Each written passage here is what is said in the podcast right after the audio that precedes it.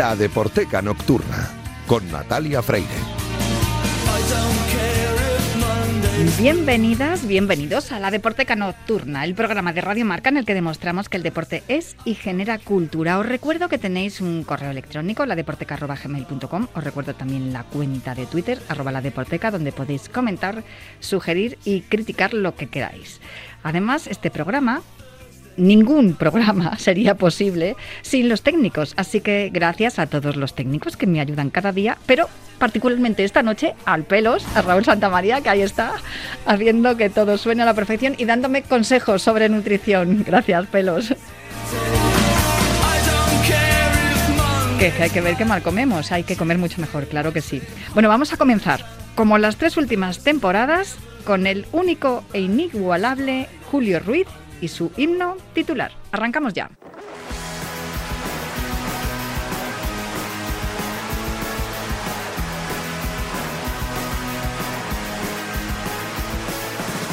No me gusta que me guste el fútbol, pero ¿qué le voy a hacer? Venga Lopetegui, sonríe, Florentino paga bien, dando pena contra Holanda, casi casi rompo la pared y mi colega con la mano me pide calma como cristiano. Y el maldito lo lo lo lo. Oye, aquí está Julio Ruiz y yo, que fíjate que ya son tres temporadas, ¿eh? Con esta sintonía no me canso de la sintonía. Me, me pasa, ¿no? Me ha pasado alguna vez con algunas canciones, eh, como les pasó a los Radiohead con, lo- con el Creep y todo esto. Bueno, y a, a estos, a ellos mismos, a, Carolina Durante con, con Cayetano, que la cantan a toda, la, la cantan en un minuto. Vas a un concierto y dicen, ¿queréis Cayetano? Cayetano, Cayetano, a toda velocidad la cantan y ya se la quitan de encima, una cosa menos. Ese dejarán de cantarla en algún momento. Le pasó a los sencillos con el bonito es. Pues a mí con himno titular no me pasa, pero yo creo que es porque tengo aquí la presencia de mi querido Julio Ruiz, que me va a hablar esta noche de qué Pues te voy a hablar. No, es que estaba mirando porque. está, me- está contestando WhatsApp mientras No, habla no, no, conmigo. O sea, qué que- confianza son estas. es que me estaba, me estaba acordando yo de que la semana pasada te mostré una foto de uno de los de la ilustración musical que nos tocó. Sí, Y ahora- Cometa. Y, y ahora te iba a enseñar la foto de cuando unos pipiolos Carolina Durante Oh, en estuvieron Radio en un 3. programa en Valladolid, en Valladolid y tocaron. Estoy con tu, camisa, con tu camisa hawaiana para no... Siempre que siempre Eh, así, ¿eh? ¿Qué look llevas? Sí, evidentemente, Carol, mira, por ahí ves, ahí está el Ahí líder está del grupo Diego, detrás del todo. sí. Eran ni la mitad de la mitad de la mitad de lo populares que son. Jo, yo los vi la primera vez, creo que fue en 2018, ¿eh? En un concierto ahí en Cabo de Palos, súper chulísimo. Sí. Bueno, Pues el caso es que yo no me canso de ellos, pero que hoy te, te preguntaba que nos vas a hablar de, de- ahora que son ídolos, Carolina Durante, Sí. pero tú nos vienes a hablar de un ídolo que además ha tenido que precipitar su retirada de forma, eh, digamos, eh, inesperada, ¿no? Porque muchas veces esto ocurre con los futbolistas, que las lesiones dicen hasta aquí, que uno tira y dice, venga, un añito más, una temporada más, pero en el caso de David Silva no, no ha podido ser así. Y mira tú precisamente que este fin de semana se juega el Real Sociedad Athletic de Bilbao. Sí, la verdad es que es una pena eh, porque, bueno, yo creo que David Silva, aunque ya tenía una edad eh, que, normalmente a lo mejor es esa horquilla en donde los futbolistas se retiran, pero bueno, él ha sido un jugador que ha mantenido siempre pues eh, ese toque de distinción y se suele decir que los jugadores técnicos, a lo mejor los que no tienen que fajarse en menesteres defensivos, ofensivos, pues a lo mejor con estar ahí en el centro del campo vigilando, hacer ese pase interior maravilloso, hacer esa filigrana que nos deja boquiabiertos, se desgastan entre comillas menos. Pero fíjate por dónde que fue en un entrenamiento en donde, bueno, una rodilla que la tenía tocada, si te contaré yo lo que es tener rodillas tocadas. O y- yo, yo también te puedo, yo también te puedo ya, contar y no he cosas. sido futbolista, pues resulta que debió pensar, "Bah, hasta aquí hemos llegado y antes de que empezara la nueva temporada, pues eh, se retiró. Y evidentemente es un futbolista que ha calado tan hondo como para que se le hayan hecho distintos homenajes en forma de canción. Uno aquí y otro allí. Nosotros nos vamos a quedar con el de allí porque nos gusta más que el de aquí. El de allí es pues el grupo que eso, fíjate, esto no lo conocía yo.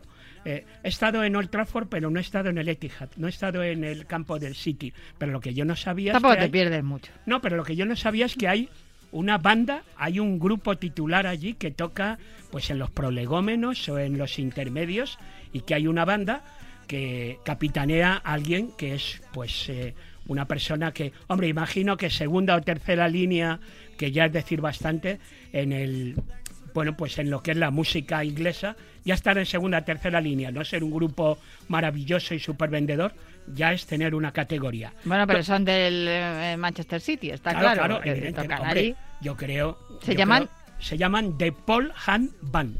Y ellos han hecho, hicieron en su momento, en ese tiempo de esplendor, vistiendo la camisola del City, eh, David Silva, le hicieron una canción dedicada a él. David Silva Song.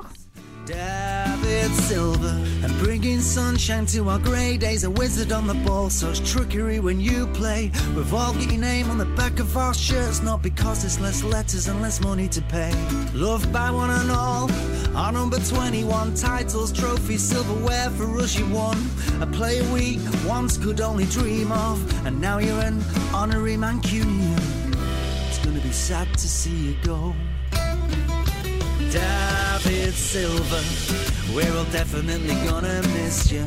Feel so happy that we got to see him go. Que bien lo dicen, que bien lo pronuncian. Claro, claro. Que es difícil porque ellos estarán más acostumbrados a decir David. Sí, no, Eh, pero- David Silva, qué bien. O sea, que, No, que- qué alegría además- haberte conocido y que cómo mola que estés aquí, dice la canción. Pero además, sobre todo, Natalia, con perdón para los músicos de aquí, como se nota cuando algo está hecho allí, que no está hecho aquí, porque bueno. Aquí tenemos menos recursos. No es que peores, es que tenemos menos recursos. Eso Bueno. tengo que decirlo porque España está llena de talento Sí. y si no, que se lo cuenten al amigo de David Silva, Mikel Erenchun. Por ejemplo, antes te he dicho algo que efectivamente aquí ha habido una canción eh, firmada por Josulín 13 que le dedicó al mago de Arguineguín. Pero bueno, me pareció como un poquitín más eh, para hacer el prueba y compare y para que las dos canciones que sonaran, poner esta de, de Paul Hamban, que es un cantante y guitarrista, que es el músico ofici- oficial, iba a decir del City y es el oficial,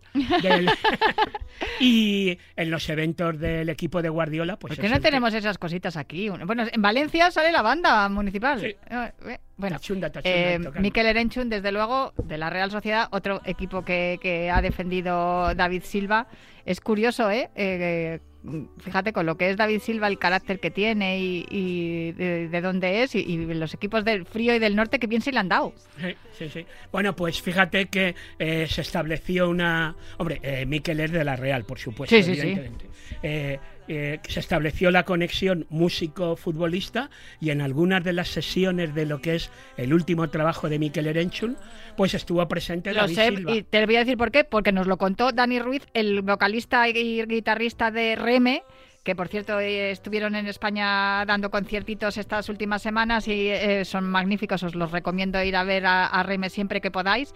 Y nos dijo que eh, Dani Ruiz, que estuvo haciendo producción del último disco de Miquel Erenchun, le invitaron que a sí, ver, sí, pues, estuvo partido. allí, estuvo allí. Bien, me parece muy bien que escuches mis programas. Sí, David Silva le invitó a que viera un Real Sociedad Y Roma. tiene del- guardada el sobrecito donde, Claro. con- donde venían las invitaciones pa- de, de David Silva para, para Dani. Lo tiene ahí guardado como un tesoro. Y eso que Dani es de la Leti también, como nosotros.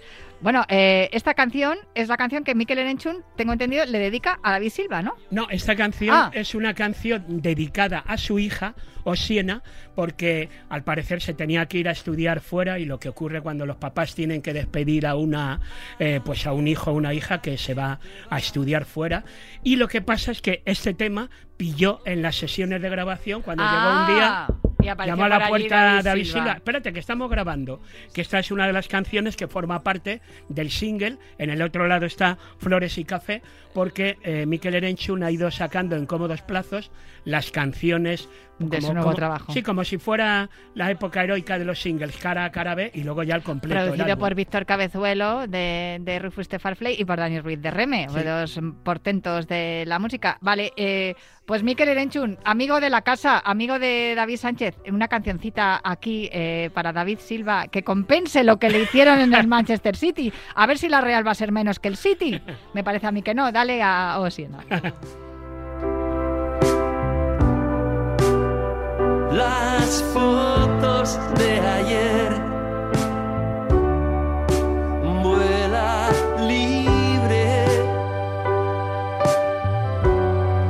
descalza en el andén. Un sueño en la garganta.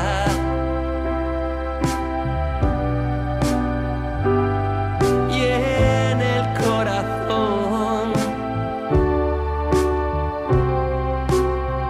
Bueno, pues eh, nos quedamos con eh, Osiena. Siena, todo relajados, y con Mikel Erenchun, que ya le hemos invitado a venir aquí a esta sección cuando a él le venga bien. Yo voy a contar una cosa que no tiene nada que ver, o sí, porque todo es música. Cuando dice Mikel Erenchun, oh Siena, a mí Sí. me recuerda cuando Ultravox, la canción Viena, Viena, oh, oh, Viena. Viena, es verdad. Pues a cuánto la escuché yo en aquel, aquella Cuando Eurocopa. joven, No, mucho aquella más joven que Eurocopa ahora. de- Cuando eras mucho más joven que Sí, ahora. sí, no, no, pero tampoco tanto. En la Eurocopa que ganamos con Luis Aragonés, que, Años- que sí, sí, que bueno. jugábamos en Viena. Bueno, pero la canción, sí, no, claro. eso fue en 2008. Sí, pero la canción de Ultravox Viena eh, pertene- es de los principios de los 80. Sí, sí, pero sí, ciertamente, pero en esa canción fue, mi, ban- estabas a fue mi banda sonora en aquella aquel torneo. Eh, pues aquí nos despedimos, pero espero volverte a ver la semana que viene, la Claro, otra, cuando claro. te venga bien, que Claro. vienes por aquí. Muy bien. Nos despedimos con Miquel Erenchu, pero seguimos aquí en la Deporteca.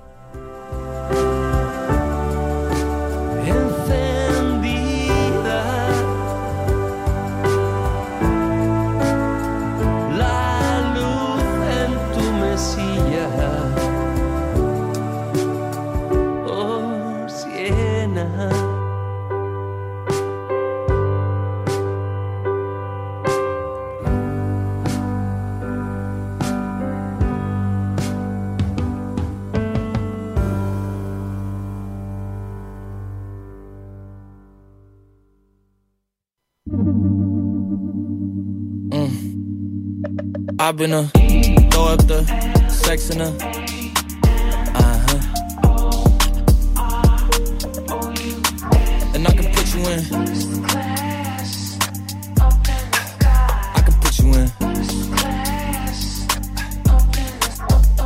I've been a throw up the sex in a El Museo del Traje de Madrid se vistió de gala el pasado jueves 21 de septiembre para acoger la presentación del documental Power de la Fundación Sanitas y producido por Play the Unit.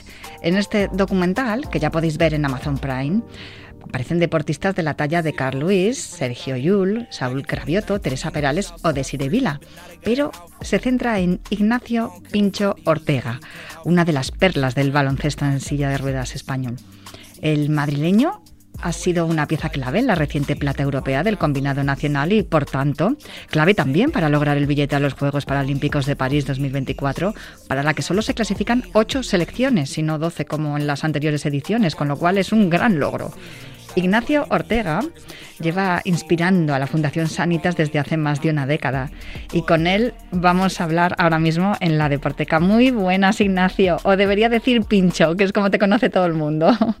Hola Natalia, buenas noches. Oye, de verdad, muchísimas gracias por atendernos. Eh, Fíjate que hemos empezado el programa escuchando la canción de Jack Harlow, First Class, que mm, te pregunté, ¿qué música escuchas? Eh, me, me encantó las sugerencias que me, que me diste, porque dije, ¿cómo se nota que ha pasado un montón de tiempo en Estados Unidos? Tiene esa influencia, ¿no? Pero claro, he elegido First Class porque creo que tú, tal, por lo, tal como lo hemos explicado, es un primera clase, sin duda, del baloncesto. Muchas gracias, muchas gracias. La verdad es que sí que tengo ahí una mezcla musical que no veas. Entre la, música española y la americana tengo ahí de todo. Eh, Está muy bien eso. Yo quería preguntarte, porque cuando pasáis tanto tiempo estudiando, tú has estudiado en la Universidad de Alabama, ahora lo vamos a contar con más detalles, y además se ve muy bien en el documental Power, que, que como le he dicho a la gente, ya, puede, ya se puede ver en Amazon Prime. Eh, no sé si piensas en inglés o en español ya. Yo siempre, siempre me preguntan eso y es súper difícil responder porque al final no piensas en, qué idioma piensas, ¿no? Entonces, yo creo que los sueños los tengo a veces en inglés, pero también depende con quién hable y con quién haya pasado el día, porque en Estados Unidos, por ejemplo, pasaba todo el día hablando inglés, entonces, mm, a no ser que llamara a casa o algún amigo, lo que sea, no hablaba casi español. Entonces yo creo que ahí siempre pensaba en inglés, pero luego aquí en España cada vez pienso más en español. Bueno, te lo pregunto también porque he visto la frase que tienes en tu estado de WhatsApp, que es Work until your idols become your rivals. No sé si lo he dicho bien. Sí, sí, Sí, sí, lo he dicho bien. Es que pa- la traducción es trabaja hasta que tus ídolos se conviertan en tus rivales. Eh, eh, ahora mismo estás en ese punto, Pincho. La verdad es que sí, la verdad es que sí. Lo llevo diciendo muchísimos años, llevo haciendo mi frase desde, desde hace un montón y ya por fin se está haciendo realidad, ¿no? Al final este año he podido fichar con el Union y este mismo sábado voy a poder jugar contra uno de los mejores jugadores del mundo de baloncesto en silla de ruedas, que es Patrick Anderson, un canadiense que está jugando en Bilbao. Así que este sábado en la Supercopa, nuestro primer partido de la temporada va a ser pues contra una contra mi, mi ídolo, ¿no? Como digo en el estado y, y- y por fin he cumplido mi sueño de poder jugar contra él. Es una maravilla que nos cuentes esto porque esto, eh, digamos que demuestra que esa apuesta que se hizo por ti y por otros deportistas eh, desde la Fundación Sanitas ha dado sus frutos y vaya frutos. Sí, la verdad, muy muy contento y orgulloso. El documental Power es en realidad una serie de tres capítulos, ¿no? Giran en torno a, a tu trayectoria. Que, ¿Por qué te llaman Pincho? Pues es, es una historia un poco graciosa que, bueno, cuando, cuando, cuando nací en el hospital eh, hacía bastante calor. Entonces, cuando se acabaron ya con las visitas, quedaba mi, mi tío, mi madre y mi padre en el, en el hospital. Y como, como se me veía con tanto calor, pues me quitaron el pijama y estaba tan rojito que mi tío dijo que era que parecía un pincho moruno, que estaba ya preparado para comerme. Entonces ya pásame el pinchito, pásame el pincho, pásame el pincho, ya se me quedó pincho. Me encanta. Además, nada, pues muy, me parece además muy acertado, porque es verdad que, que seguro que, que eras un bebé precioso. Pero fíjate, hablando de, cómo eras de pequeñito, este documental, que ya te digo, hemos visto, bueno, se lo digo a los oyentes que tú ya lo sabes, el primer capítulo, ¿no? El origen, hay dos más, La fuerza de un sueño y una realidad que veremos más adelante. Y, mm, pero en este primer capítulo se cuenta mm, que todo tiene un inicio en, en esa apuesta, ¿no? Que comentábamos de la Fundación Sanitas, cuando se rodó otro documental titulado Como uno más, en el que aparecía ese niño pincho con 10 añitos, otros dos deportistas, Marco, que hacía hockey, y Blanca, que también juega a baloncesto. Sí, la verdad es que ha sido un placer poder reconectar con ellos y, y como tú dices, pues es un gusto haber un poco devuelto la apuesta que ellos no- nos pusieron en, eh, hace tantos años, ¿no? Y bueno, ha sido un placer volver a rodar con ellos, con el equipazo de, de Play de Unit y, y- y espero que solo sea el primero de, de muchos otros trabajos y proyectos que, que tenemos en mente. Dice Yolanda Herburu, en la que es la directora general de la Fundación Sanitas en este documental Power, dice, nos inspiró, ha sido una metáfora de cómo el deporte inclusivo ha crecido y él se ha convertido en un deportista de élite, que es lo que eres ahora. Sí, sí, sí, la verdad es que, pues eso, es que es un placer haber estado con ellos desde tan pequeños y, y que, que se hubieran fijado en mí desde una edad tan pequeña ya poder ahora contar mi historia. eh, yo creo que no, no, no habría otra otra compañía que lo hubiera hecho mejor que Sanitas. Oye, tú acabas de, como quien dice, de, volver de Estados Unidos, has fichado por el Ilunion, que es el equipo que también fue el primero que te dio la oportunidad, pero cuando estuviste en Estados Unidos, se cuenta en el documental que estaba tu padre destinado en Virginia y que es el, el entrenador, ¿no? El, entrenador de la Universidad de Alabama, Fort Butron, el que, el que decide contactar con tus padres y, y ofrecerte la posibilidad de ir a un equipo que ya era campeón.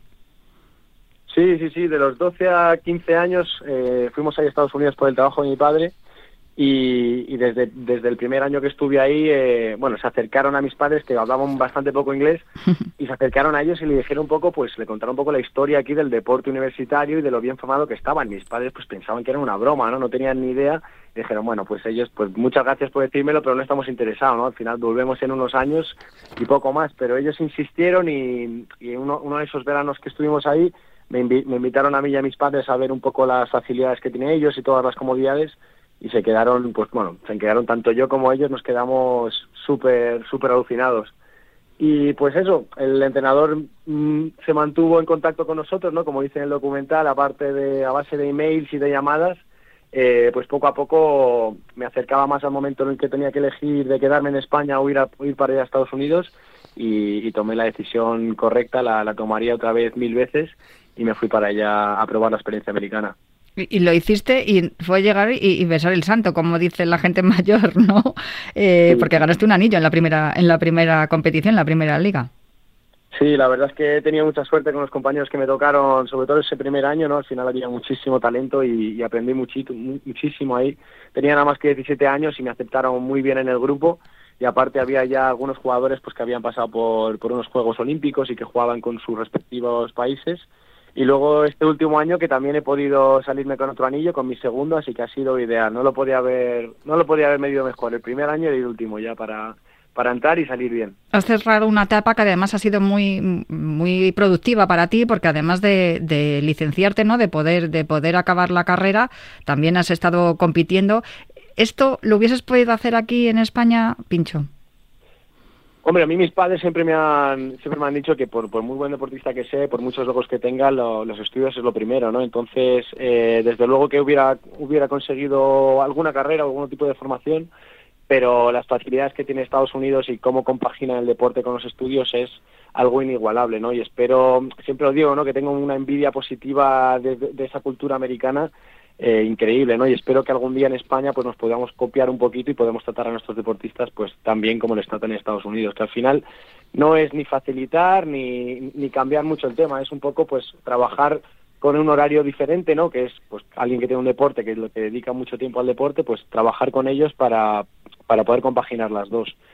Y yo creo que es algo que en Estados Unidos manda una gran oportunidad y que en España espero que, que la puedan ofrecer también dentro de poco. Yo siempre que hablo con los estudiantes que estáis en Estados Unidos, me- siempre me decís que a las 9 de la mañana ya habéis hecho más cosas de lo que suele hacer el resto del mundo, porque está todo muy bien organizado en función de la eficiencia, ¿no? Que seáis eficientes tanto en el nivel académico como en el nivel deportivo. Tú has estudiado además eh, relaciones internacionales allí en la Universidad de Alabama, mientras tanto compitiendo, entrenando. Eh, ha sido, no sé si ha sido mm, eh, mucha intensidad en muy poco tiempo o, o lo- te has organizado bien como estás comentando, eh, con- que, con- tal como está allí montado.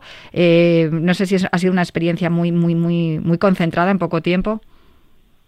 Pues la verdad es que es un poco de las dos, ¿no? Al final, evidentemente, sin organización no llegamos a ningún lado y como tú dices, al final tenemos tantas cosas que hacer, al final no nos quitan ninguna clases ni nos regalan nada, entonces tenemos que compaginar mucho las clases con los entrenamientos, entonces nos tenemos que levantar igual algún día a las 6 de la mañana, cinco y media de la mañana para hacer una sesión de pesas antes de ir a clase, o entre clase y clase tienes que meter una sesión de tiro, luego está la sesión de entrenamiento que puede ser o por la noche o por la mañana, entonces la organización es clave, eh, pero para esto y para todo, ¿no? Y al final, pues eso, con la carrera de cuatro años, al final también hice un máster en gestión deportiva en mi último año, pues había que concentrarlo todo, pero bueno, lo que yo siempre digo, al final con una mentalidad positiva y, la capacidad de poner el trabajo que se requiere, puedes conseguir lo que quieras.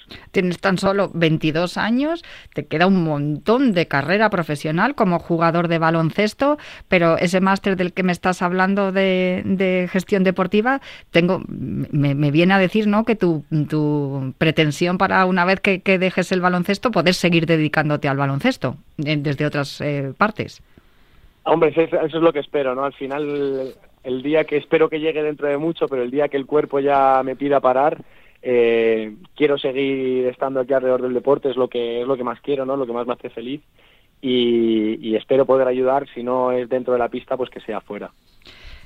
El documental Power nos, nos dice ¿no? al final que todo esto va a tener su colofón el próximo mes de octubre, en 2024, en la edición de los segundos Juegos Inclusivos. Nosotros aquí en Radio Marca estuvimos presentes en los primeros Juegos Inclusivos aquí en Madrid, en el Centro de Alto Rendimiento. Hicimos el programa desde allí. Fue súper emocionante hablar con Iñaki Ireño, con Iñaki Peralta, con Yolanda Herburu, con todos los deportistas que estaban allí.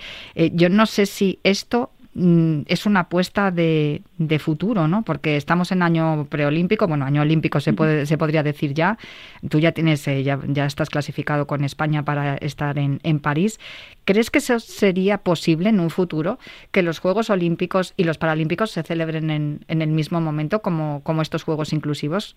Pues eso yo creo que es algo que todo que todo deportista quiere, ¿no? Al final cuando cuando escuchas la idea, pues de eso, de que la, la selección de a pie juegue a las 8 y luego la en silla juegue a las 12. Al final a todos nos entra muchísimas ganas y, y, y yo creo que cualquier amante del deporte te lo puede también decir y te puede está en la misma página que nosotros, ¿no? Y, y eso es nuestro objetivo. Al final, eh, pues eso, es, el Comité Paralímpico es algo muy grande y, y, el Comité Olímpico también, entonces es una decisión pues, que está un poco fuera de nuestras manos, pero yo creo que todo, el, todo amante del deporte y todo deportista eh, estaría de acuerdo y, yo creo que sería un movimiento enorme para el deporte y, y, nos ayudaría a todos muchísimo. Es que en cuanto a la igualdad, lo hemos visto y lo vimos en los Juegos de Tokio, el grandísimo éxito que han tenido las pruebas mixtas, ¿por qué no se podría hacer también unas pruebas inclusivas? Es decir, el, el, el deporte practicado de manera conjunta por, con personas con y sin discapacidad en, en, en, el mismo entorno, con las mismas reglas, al mismo tiempo. Quiero decir que a lo mejor podrían estar las competiciones de, de baloncesto en silla, baloncesto a pie, como estábamos comentando, pero también ten, podría estar un, una selección que fuera inclusiva, ¿no? Que fuera combinada.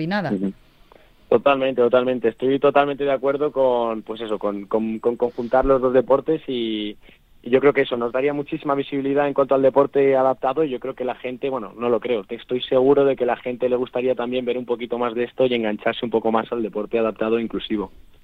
¿Qué, haría falta? ¿Hacer, ¿Hacer más oficial y más grande este tipo de juegos inclusivos como los que se organizan desde también con la ayuda de, la Fundación Sanitas? ¿Más documentales como, como este de Power que se estrenó la semana pasada y en el que tú apareces demostrando eh, lo eh, hermoso y lo, y, lo, y lo maravilloso que es el poder combinarle eh, a los deportistas con y sin discapacidad?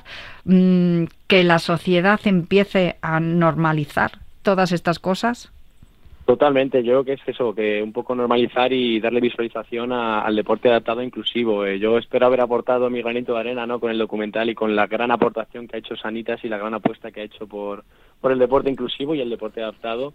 Y pues como tú dices, al final, pues que la gente se vaya mentalizando y normalizando el deporte, porque es algo tan bonito y, tan normal y cuanto más gente sepa que está ahí, que existimos, eh, más gente se va a aficionar al deporte. Y yo te aseguro que todo el mundo que con el que he hablado, que, es la primera vez que ve deporte adaptado y deporte inclusivo, eh, acaba enamorado y, desde luego que cualquier amante del deporte pues estaría también de acuerdo en, en que cuanto más visualización tenga, mejor. Además es muy divertido. Hay una escena que estás jugando con, con Yul y estáis los dos eh, basándolo fenomenal y a mí me parece que eso también se traslada al espectador y, y aparte que en, ocasiones, bueno, yo que aquí hemos eh, contado el, eh, todas las competiciones, de, pues tenemos a Almudena Rivera además que se encarga de, que no pase desapercibido absolutamente nada de, de las competiciones de, de Paralímpicos y, y, es que es espectacular, Pincho. Así que yo creo que, que debemos de hablar más de esto y debemos de hablar además de una manera habitual o sea, como algo como que, ocurre cada día y así es como se cuenta en, en Power. Nos vamos a despedir con otra recomendación tuya musical, porque yo no sé si la música es muy importante en tu vida por lo por en general, ¿no? No sé si vas escuchando música cuando vas de camino a los entrenamientos, cuando sales, pero pero sin duda esta de Post Malone, que yo fíjate desde que me lo dijiste, he tenido a Post Malone de fondo mientras trabajaba todo el rato y oye, me ha encantado, así que este programa, como también es literatura, cine y música relacionada con los deportes, pues así también hacemos la recomendación musical a los oyentes. Genial. a Post Malone también le has conocido allí en Estados Unidos, ¿no? Imagino, o sea, su música, quiero decir. Sí, no, ahí en cuanto llegué, mis compañeros se hicieron cargo de que probara toda la cultura americana, tanto la barbecue como toda la comida sureña y también, por supuesto, el, sus eh, todas sus canciones y sus artistas populares y, la verdad es que me he quedado con los que más me han gustado y Post Malone es uno de ellos. Muchas mucha sesión de tiro solo escuchando a Post Malone. A mí me ha encantado, ya te digo, por eso nos despedimos con él y bueno, dile a tus amigos yankees que tienen que probar ellos la cocina mediterránea, que es mucho más sana. Les he hecho a todos unas tortillas de patatas que vamos, para que los dedos. Maravilloso. Oye, de verdad, un placer charlar contigo, Pincho. Muchos éxitos, que vaya muy bien el fin de semana y que vaya muy bien toda, toda la liga y todas las competiciones que hay en baloncesto silla de ruedas, yo les recomiendo a todos los oyentes que se acerquen a ver un, partido de baloncesto en silla de ruedas y comprobarán que es espectacular, es divertidísimo y, y es, eh, pues nada, eh, baloncesto, ni más ni menos. Muchísimas gracias, Pincho. Un abrazo muy fuerte. Yo me marcho también con la recomendación de si tenéis eh, Amazon Prime, si no también lo podéis ver en el canal de YouTube de la Fundación Sanitas, el documental Power. Es uno del el primer capítulo ¿no? de, esta trilogía en la que aparece Pincho, con, que es uno de, de las perlas del deporte adaptado en España. De aquí a nada le quitamos los apellidos. Yo me marcho ya pero prometo volver el próximo viernes para seguir hablando de literatura, cine y música relacionado con el deporte.